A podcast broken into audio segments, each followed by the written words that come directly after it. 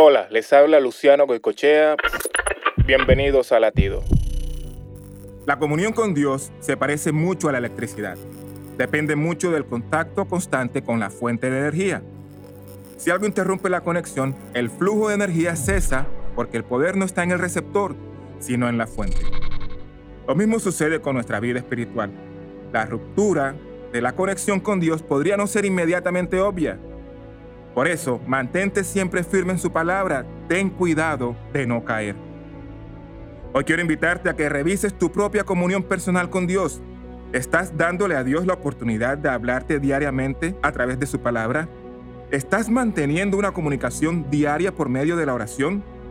Por favor, haz todo lo posible para mantenerte siempre conectado a Dios. Para escuchar más latidos, visita salvationarmyradio.org.